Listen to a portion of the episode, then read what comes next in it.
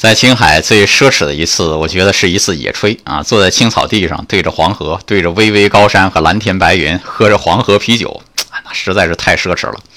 还有一家人呢，也在野炊，是当地藏民一家人，哎，夫妻俩加四个孩子，开辆车到草地上度过休闲时光。兴之所至，他们一家人放上音乐，自娱自乐地跳起锅庄来了，吸引我们一大群人都跑过去跟他们学跳舞。后来呢，我们联欢，说唱就唱，说跳就跳，玩得很尽兴。